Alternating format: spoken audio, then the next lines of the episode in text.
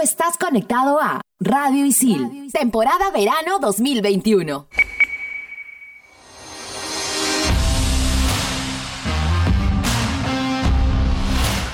Estamos de vuelta. Somos en todas las canchas.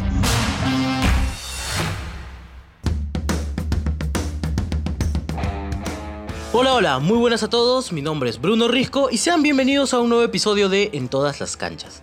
Desde el inicio de la segunda ola, ya se especulaba que volvería a haber una segunda cuarentena. Aún así, cuando se decretó esta misma, se cancelaron todos los deportes. Pero en estos días se ha venido hablando de la reanudación de los entrenamientos en los deportes federados.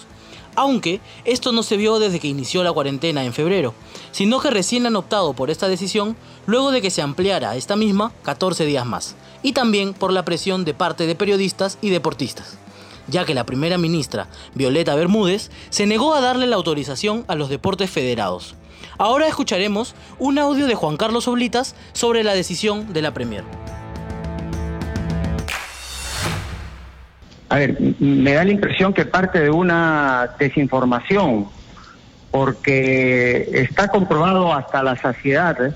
en todas partes del mundo que el fútbol y la mayoría de los deportes no son eh, eh, focos de contagio masivo, como lo ha dicho ella.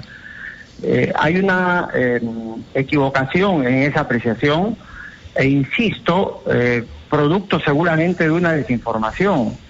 El año pasado, en la peor época de la pandemia, luego de Brasil, fue Perú el segundo país que cumpliendo los protocolos estos de bioseguridad que se dieron, junto con el Ministerio de Salud, eh, salimos adelante, sacamos adelante un torneo, se jugaron partidos de las eliminatorias con un eh, mínimo índice de contagios. Se han evaluado durante todo este tiempo a más de 2.000 personas entre jugadores eh, y, y, gente que involucrada en el fútbol, inclusive familiares eh, se han hecho prácticamente 15.000 pruebas y el índice de contagio es 0.6%. Entonces, eh, creo que tenemos todos que recapacitar en eso.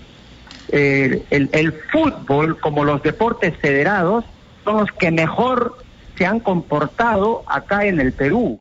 Pero los deportes federados, ¿dónde quedan? Todos esos deportistas que se están preparando para las Olimpiadas, por Dios.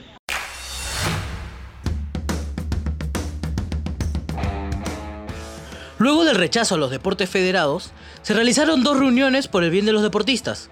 Pero para hablarnos de ello, me acompaña Yanina. ¿Qué tal? ¿Cómo estás? Hola Bruno, un gusto saludarte nuevamente y un gusto saludar también a todos los oyentes en todas las canchas. Como tú bien lo dices, se han realizado reuniones entre las principales autoridades deportivas y autoridades del gobierno peruano. Una de ellas es la tan comentada entre el DT de la selección peruana, Ricardo Gareca, y el presidente de la Nación, Francisco Sagasti, en donde se habló sobre la importancia del retorno de la Liga de Fútbol Profesional del país, puesto que la preocupación por parte del Tigre Gareca va hacia los seleccionados que juegan en el torneo y que podrían bajar su rendimiento al no competir ni entrenar.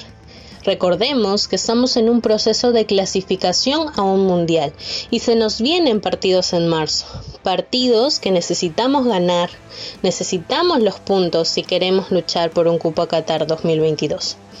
Además, como el mismo Gareca lo ha manifestado en recientes entrevistas, se habló sobre cómo se desarrolló el fútbol nacional durante la pandemia del coronavirus.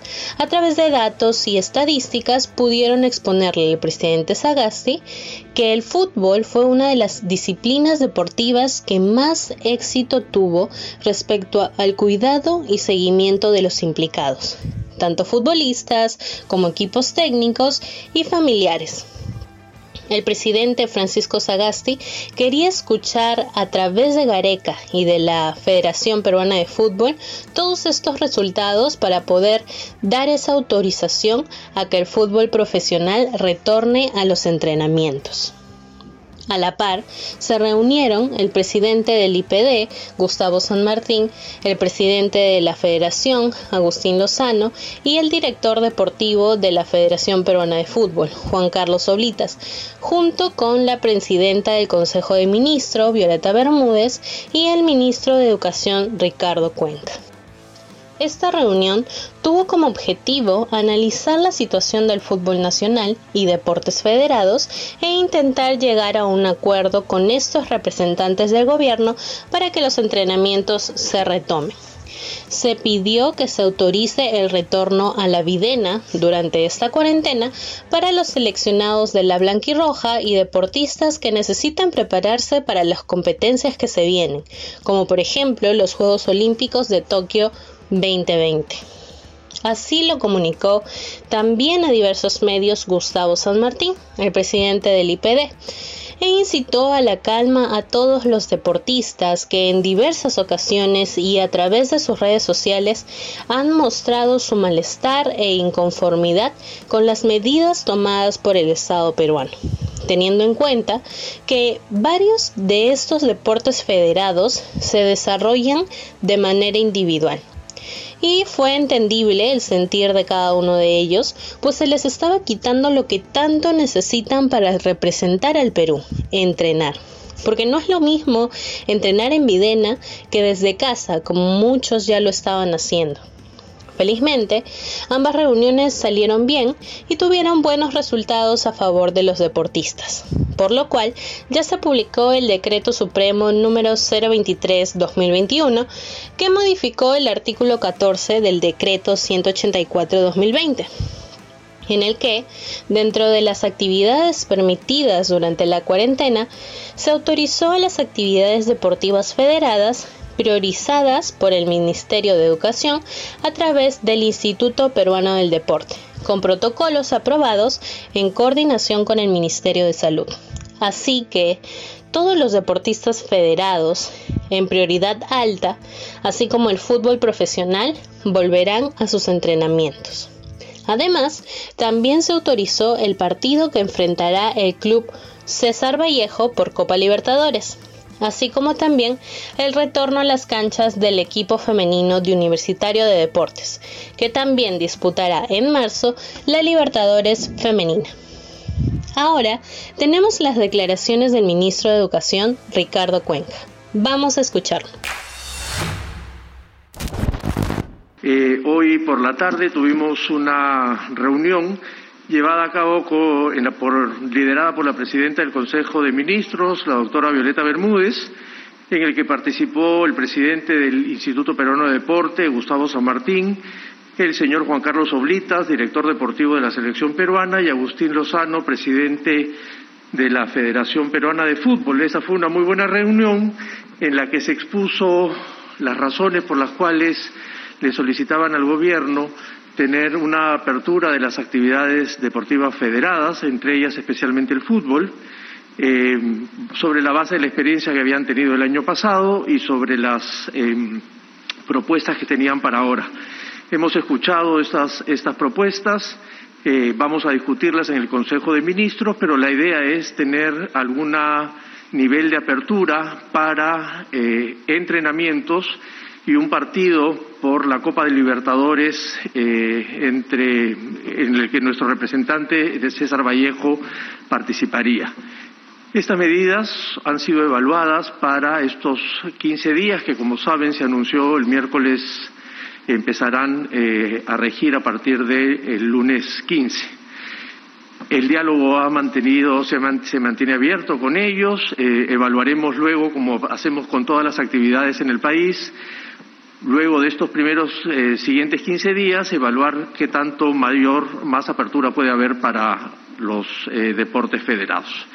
Eh, son buenas noticias, el diálogo está establecido, el, gobierno está totalmente seguro y convencido que el deporte es una actividad fundamental, pero también han entendido del otro lado de la mesa que la situación del país todavía es de cuidado y es por eso que buscamos, como siempre, un equilibrio para cuidarnos, que es lo más importante, sin sacrificar alguna de las actividades.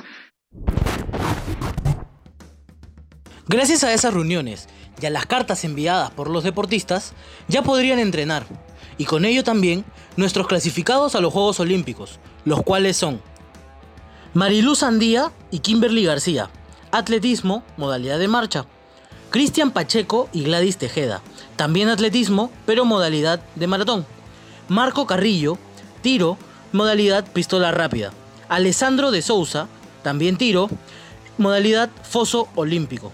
Nicolás Pacheco, también tiro, y modalidad skid. Ariano Rego, gimnasia, modalidad artística. Roiner Navarro, ciclismo, modalidad de ruta. Daniela Rosas y Luca Mesinas, tabla, modalidad de surf. Estefano Pesquiera y Paloma Schmidt, en vela, modalidad láser estándar. María Belén Basso, vela, modalidad de windsurf. María Pía Van Oort y Diana Tudela, en vela, modalidad 49er FX y por último, Paul Ambrosio en lucha libre. Así como ya tenemos a nuestros clasificados a Tokio, también hay deportistas que tienen buenas marcas para lograr el objetivo de clasificar. Pero ¿quiénes son, Janina?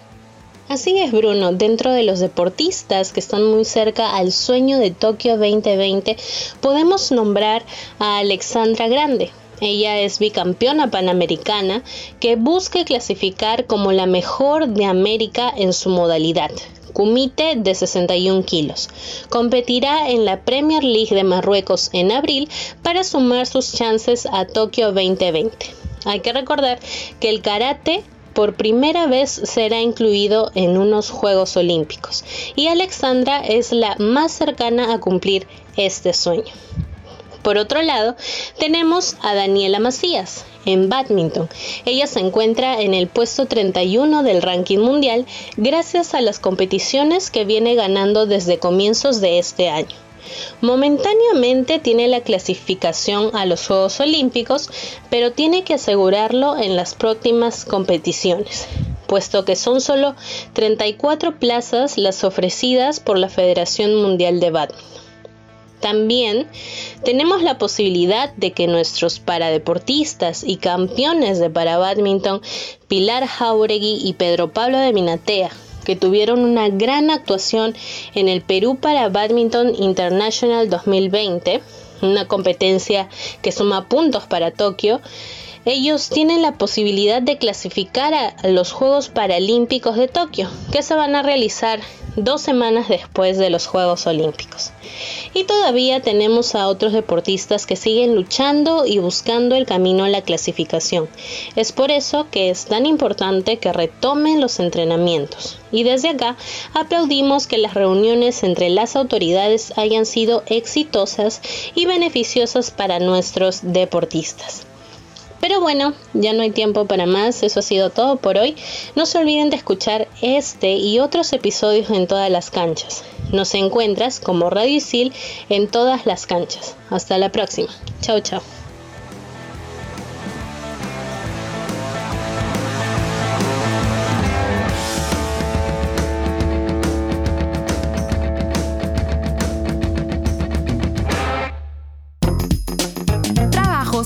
Exámenes, clases remotas y nuestra nueva vida en casa. Estación Isil. Estrenamos los jueves.